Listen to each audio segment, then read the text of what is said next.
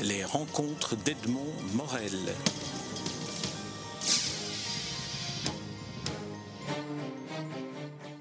Richard Kenigsman, nous nous rencontrons à l'occasion de la publication chez Fata Morgana du recueil de, poèmes de Jacques Socher intitulé 38 variations sur le mot juif. Et euh, ces 38 variations sont illustrées mais est-ce qu'on peut parler d'illustrations? Sont ornées de dessins signés Richard Kenigsman Alors, première question, j'ai posé la même à Jacques Socher, on pourra confronter les réponses après. Comment euh, confronte-t-on un dessin et un poème? Ah ben, C'est bien, bien sûr la question. La question qui est la question soit du regardeur, alors je me mets du côté du regardeur, j'ai des réponses, soit du créateur, j'ai d'autres réponses. Alors, est-ce est-ce le bon mot Confrontons? Euh, beaucoup de gens m'ont dit, après avoir lu le recueil, et peut-être lu les dessins, ou regardé euh, les haïkus, les poèmes, ou les écouter, et écouter mes dessins, qu'en fait, ces deux œuvres qui sont l'une à côté de l'autre, et c'est ce que je crois Jacques voulait. Il l'explique d'ailleurs, il, a, il considère après coup que je n'illustre pas. Et je lui dois beaucoup, puisque je suis parti... Euh, vraiment avec beaucoup d'entrain, pour illustrer.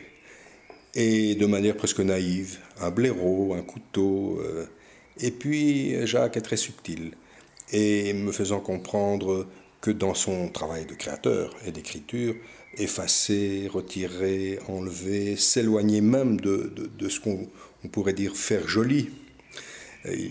L'expression des parents, hein, tu en as fait du joli, mais d'aller plutôt vers autre chose que le joli, m'a fait j'allais dire, et je le dis, changer de main, passer de la main droite à la main gauche, rompre le pas, comme on dit euh, à l'armée, pour que le pont ne s'écroule pas. Et donc c'est une démarche qui va vers euh, l'archaïque, vers l'origine, vers l'origine de la création, je dirais même presque l'archaïque. Et la confrontation, c'est au fond de voir comment deux créateurs, euh, puisant peut-être à la même source d'un trauma, bien entendu, de notre trauma, de notre trauma singulier, le sien qui est évident, enfin évident, il est explicite, le mien qui est plus implicite, et c'est peut-être par là qu'on pourrait rentrer dans le travail dans, le trauma de, Jacques Socher, pardon, je dis Frédéric qui est le, prénom de son fils, euh, dans le trauma de, Jacques Socher se trouve finalement une double dimension.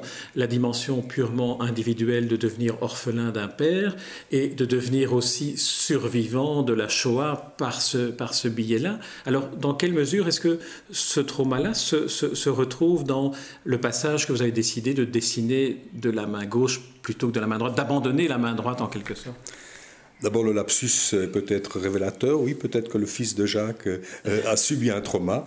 Euh, et le passage est peut-être le mot-clé.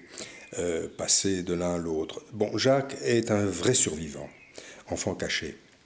Je suis, on me dit que je suis un survivant. Je suis né après la guerre. Je suis né en 45, en décembre 45. Bruxelles a été libérée en septembre 44. Mes parents étaient cachés en France. Mais alors, comment euh, euh, ce trauma, qui est évident pour Jacques, qui n'est pas le cas pour moi, la Shoah, pour dire son nom, peut passer dans mon travail à moi? Et comment, peut-être pour euh, m'éloigner de moi-même, je passe de la main droite à la main gauche, qui peut être une métaphore de, cette distance que je prends avec moi-même. Alors, on va aller en, deçà du trauma, évident, du trauma historique du, trauma chronologique. On va aller vers ce que j'appelle moi la matière brute du travail que, que tout artiste euh, entreprend, qui est presque avant même sa naissance. Euh, il faut peut-être aller regarder du côté des psychanalystes euh, ou de certains grands psychanalystes comme Bion, comme Abraham, c'est-à-dire la vie intra-utérine. C'est peut-être là que se passent les premières sensations. Je dirais que la matière brute, qui pour moi, on va, on va en parler, c'est la peinture, euh, c'est la terre. Euh, euh, enfin, Bachelard développe ça d'une manière tout à fait extraordinaire, mais on pourrait détailler, aller plus avant dans ce quelle est ma matière brute en tant mmh. qu'artiste, mais quelle est ma, matière brute psychique?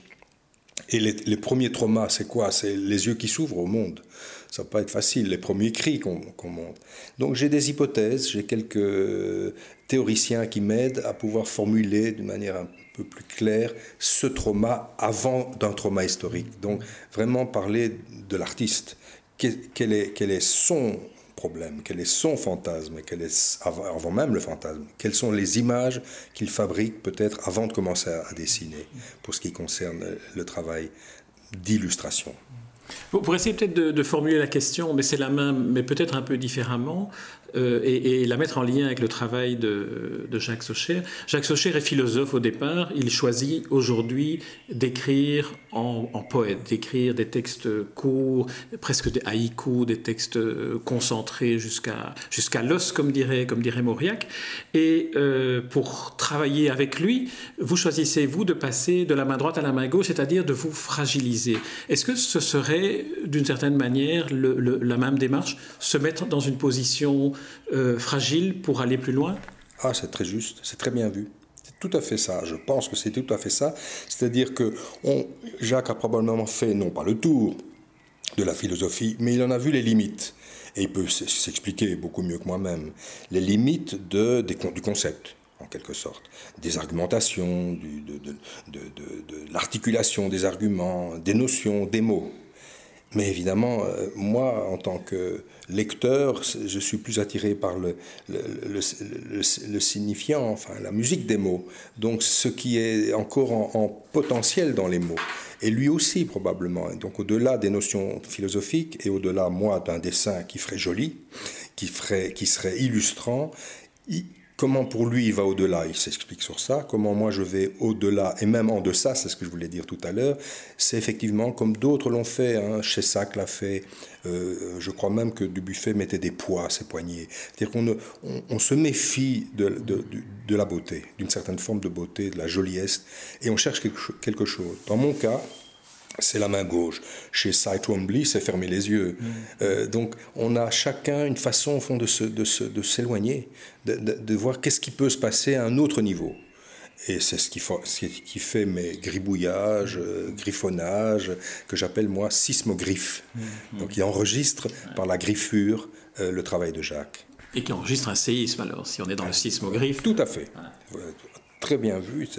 C'est exactement ça, c'est-à-dire que je me rendais compte que ma main gauche s'agitait, que je ne pouvais pas la retenir, que c'est elle, c'est la grosse main, comme disent certains, la grosse main, et qui, fabriquait un, objet euh, surprenant. Donc je voulais être surpris, ça a été le cas.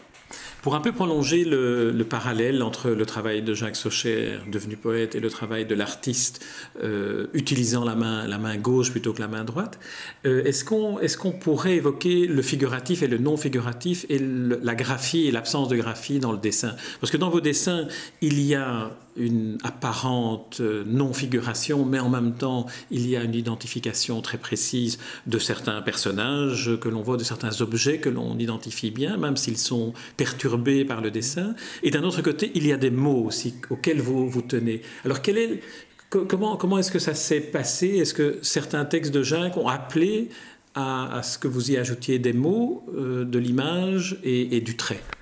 En fait, non. Je me suis rendu compte que à travers toutes les périodes de peinture, j'ai toujours mis des mots, toujours. Mais c'était des mots qui se voulaient édifiants.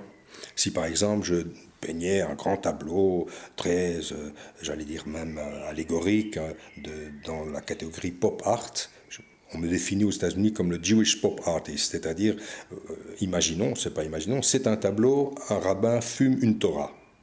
Au-dessus, il y a marqué Just don't do it. Euh, et puis, euh, j'aime la loi et j'en fume. Bon, là, c'était des mots qui se voulaient moraux, politiques, édifiants, euh, tout ce qu'on veut. Et ça, évidemment, je me suis rendu compte que ça existait partout, les périodes précédentes. Ici, c'est les mots de Jacques que je reproduis. Mais effectivement, c'est pas moi qui ai besoin des mots, je crois que c'est les mots qui ont besoin de moi.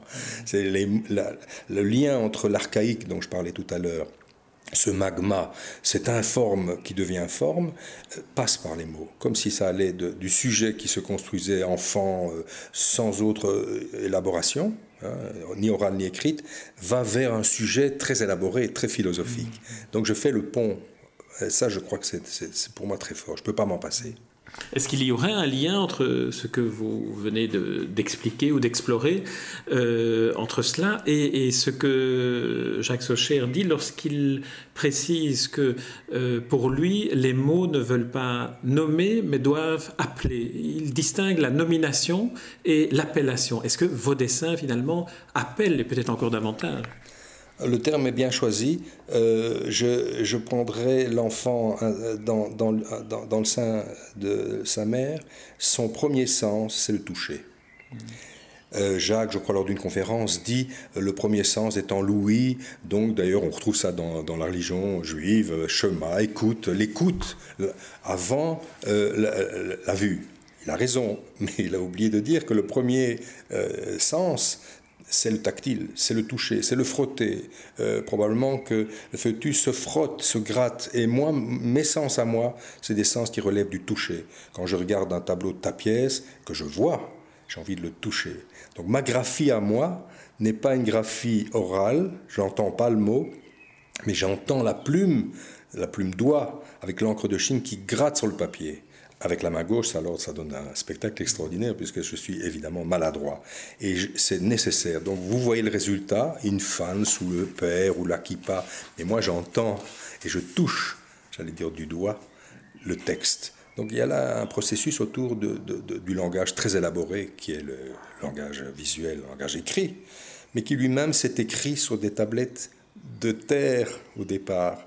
Cette, terre qui forme le monde pour le, monde juif. Euh, c'est donc le, la première matière. Les psychanalystes diront que c'est une autre matière bien particulière, cette première matière, mais qui, elle, en tant que peintre, je l'ai sublimée. Je l'ai sublimée, mais j'aime la pâte, j'aime mettre du blanc, j'aime mettre de la terre glaise, j'aime pétrir. Enfin, tout ce développement-là est physique chez moi, avant tout. Est-ce que dans le prolongement de ce que vous dites, ce, travail sur la Terre n'est pas aussi d'une certaine manière un travail sur l'éphémère, puisque cette œuvre-là est soit une matrice, euh, ce qui est le cas de le dire dans, l'évocation psychanalytique, soit, est un, une ébauche de quelque chose qui est définitif. Est-ce que le travail à la main gauche n'est pas finalement une, une manière de se rapprocher de l'éphémère, mais en le rendant pérenne, notamment dans un livre? Tout à fait. Éphémère ou, disons, du devenir de matière en devenir. Euh, les fesses sont en devenir. L'informe est en devenir. D'ailleurs, je pense que l'informe est, comme vous parliez tout à l'heure d'abstraction, de figuratif, je reviens, l'informe est une forme qui devient forme, une forme potentielle. Donc je ne fais pas la distinction. Tout est forme mathématiques, euh, sonores, visuelles. Et donc c'est vrai qu'il euh, y a euh, peut-être une volonté d'éphémère, une volonté de, non-pérennité, ou plutôt de pérennité, de devenir. Et je fais un rapport avec, puisqu'on parle de juif, on parle de 38 variations sur le mot juif, à cette, cette volonté divine qui est double, qui est, je dirais, le Dieu élo éloïste, qui dit par sa simple volonté ce qui est, voilà, le monde est créé par ma, volonté toute puissante c'est, le monde est, la lumière est. Puis l'autre euh, Dieu, ce Dieu multiple, qui est plutôt, euh, non pas éloïste, mais qui est javiste, c'est, je prends de la terre, j'insuffle la vie dans la terre, je crée un être humain, par la terre je pétris. Une belle expulsion anale, enfin ça c'est mon interprétation, et j'ai pas épousé une psychanalyse par, par hasard. c'est vrai qu'on sent une certaine influence là. Donc, mais, mais, je crois que c'est, ce n'est pas, c'est une théorisation qui a été faite par d'autres, et, des grands, et ça me plaît beaucoup parce que euh, je crois que les grands mythes euh, et, le, et, le, judaïsme, qui est une question, il la pose bien de manière poétique et je la pose à ma façon ici de manière provocatrice que je suis un peu, c'est effectivement considérer que ces mythes ne reposent pas sur rien. C'est l'être humain qui naît et qui meurt, et entre les deux il vit, et d'ailleurs il est enterré. Il est enterré, la terre est là, ma matière favorite, vous avez bien compris, c'est la terre. Mais on, parle évidemment de mythe, puisque le, le, titre que Jacques Socher a donné à son recueil de poèmes est 38 variations sur le mot juif, mais il y a aussi le chiffre 38. Et 38 nous ramène à son expérience individuelle à lui. 38, c'était l'âge qu'avait son père quand son père est mort euh, dans les camps. Euh, et ce livre est par ailleurs dédié, on l'évoquait, au fils de Jacques Socher, à Frédéric. Ce qui veut dire qu'il y a une forme de, de, de filiation, mais très individuel. En quoi est-ce que celle-là, cette partie-là du travail de Jacques Socher a touché le, travail que vous avez fait? Ben, Je crois que ça renvoie à, la paternité, à la transmission des grands mots. Et en ce qui me concerne, quand je suis passé de la main droite à la main gauche, j'ai montré à mon fils, qui maintenant est un homme de 19 ans, qui connaît très bien son histoire, c'est un enfant adopté, et c'est un enfant qui m'a permis à moi d'être père, contrairement à, Jacques, qui a été père de manière biologique, à lui d'être fils, mais surtout je lui montrais les dessins qu'il faisait à 4 ans. Et je lui disais, ça, c'est pour moi l'exemple, et tu es mon maître. Donc c'est une transmission de fils en père pour l'aspect régressif. Mot qu'aime beaucoup Jacques, sur lequel il travaille beaucoup, je dis archaïque ou archaïque pour faire un jeu de mots, mais c'est cette régression-là qui permet de rencontrer le père, le fils, le fils, le père et la chaîne de transmission. Est-ce que d'une certaine manière, parce que vous évoquez votre fils euh, adoptif en, disant, dans le fond, c'est lui qui vous a permis d'être père, ce qui est une magnifique formulation de, de, cet échange qu'il y a, euh, dans, quelle mesure est-ce que, est que ce qui est arrivé à Jacques Socher de devenir orphelin et finalement de faire une sorte de, poème sur euh, le statut d'orphelin, sur la perte. Euh, comment est-ce que vous, qui êtes au contraire comblé dans l'autre sens, euh, compensez cette, ce chagrin de ce cher? Alors, Jacques doit parler pour lui-même, bien entendu. Euh, mais c'est pas par hasard que lui a 74 ans, moi à 68 ans. Non seulement il écrit, beaucoup de mes amis m'ont dit, mais comment est-ce possible Jacques a écrit ça maintenant? Il a lui fallu toutes ces années pour se découvrir, pour se dévoiler. Et moi, je vous parle comme ça devant un micro de mon, fils, l'adoption, et toutes ces années-là aussi pour parler. Donc je pense qu'on on a chacun ce trauma dont je parlais tout au début. Il est individuel, particulier. On peut le rattacher à l'histoire, la grande histoire avec une grande H, comme disait Pérec mais on la rattache pour moi en tant qu'artiste très individualiste, très, très, très, très, très centré sur mon propre travail, à notre histoire personnelle, donc à un trauma. Mm. Mon trauma, c'était de ne pas être père. Mm. Son trauma, probablement, c'était de ne pas avoir de père. Mais mon, mon ami Siboni m'explique toujours que être et avoir, c'est la même chose, puisque être riche, c'est avoir de l'argent. c'est une manière de voir. Si vous voulez, pour euh, terminer cet entretien, je vous propose que nous allions un peu dans, et dans le concret et dans la biographie. Alors, dans le concret, comment est-ce que vous avez travaillé? Euh, Comment ça s'est passé le, travail du dessin à partir des textes de, de Jacques Socher je me souviens ce que vous aviez demandé à Lionel, qui est donc mon complice en quelque sorte de ce, de ce diptyque. qui avait bien sûr euh, Harry Mandelbaum euh, avant. Euh, Lionel explique sa façon. Alors moi, en quelques mots, ma façon, c'était un, j'ai montré à Jacques des dessins que je n'avais jamais montrés à personne. premier dévoilement, des dessins de ma période, comme il la qualifie, et j'accepte, c'est une belle qualification, dionysiaque des dessins érotiques, sexuels. Euh, et là, ça l'a, non pas choqué, mais ça l'a vraiment plu. Hein, ça lui a plu en disant, écoute, c'est formidable, il faut les montrer, c'est extraordinaire. Et donc, il y avait une pudeur chez moi, ou je ne sais pas quoi, pour quelle raison, je ne l'ai pas montré. Et quelques semaines après, il me dit, est-ce que tu auras envie de peut-être illustrer Et donc, me voilà, en reprenant ma plume, grattant le papier, exagérant les formes et reprenant euh, vraiment une, une façon expressionniste, pour dire les choses euh, selon les critères esthétiques, de, de, faire des dessins. Et Jacques, dans toute sa subtilité, m'a dit que c'était très bien et prépare euh, le rendez-vous avec Bruno Roy de Fata Morgana mais il me laisse entendre qu'on peut faire mieux, mais pas dans un sens euh, de professeur, mais euh, il y a peut-être quelque chose à aller creuser. Eh bien, j'étais creusé, et c'est en réfléchissant à ce qu'il m'avait dit euh, que ces réflexions sur la régression, ces réflexions sur l'écriture, son ami qui passe toutes les vacances à écrire 5, 500 pages et puis qui publie 10, 10 pages, donc je découvre la puissance de l'effacement de la gomme et allant tellement loin de moi-même de ce que bon, on faisait à l'académie, un exercice de style, fermons les yeux, passons la main gauche, je suis pas unique à avoir fait ça. Et là, c'est une vraie découverte. Et puis je lui ai montré, et il m'a dit, ben, ça y est, c'est ça. Donc c'est assez simple.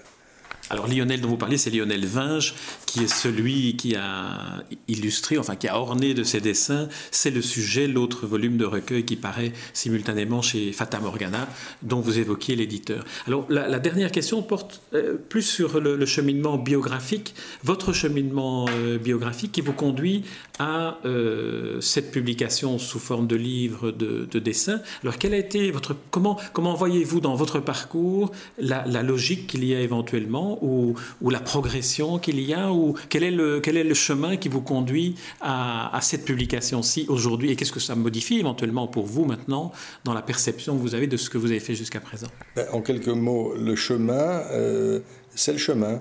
Le fil, c'est le fil. C'est-à-dire c'est le fils, en quelque sorte, sans vouloir faire un mauvais jeu de mots. C'est-à-dire qu'il y a un fil. Euh, alors on peut le prendre très loin, mais on n'a pas le temps. Euh, c'est l'école, c'est les ratages à l'école. Je suis un des ceux qui n'est pas un, un D, comme disent les amis, c'est-à-dire doubleur, mais je suis un T donc vous, vous, devinerez effectivement quand, comment j'ai quitté mes amis l'heureux, mes amis de Decker, qui se souviennent de moi comme un enfant qui a été à une autre école parce qu'on ne tait pas à la tenue Fernand Blum. Donc mon parcours part de là, d'un très grand échec. Mais apparemment, je dois avoir en moi une grande force. Je l'ai surmonté. J'ai rencontré quelqu'un qui m'a pris sous son aile et je l'ai dit publiquement, je le dis chaque fois, Paul Damblon, qui m'a dit euh, la tenue Saint-Josse, on va, on va faire de toi quelque chose.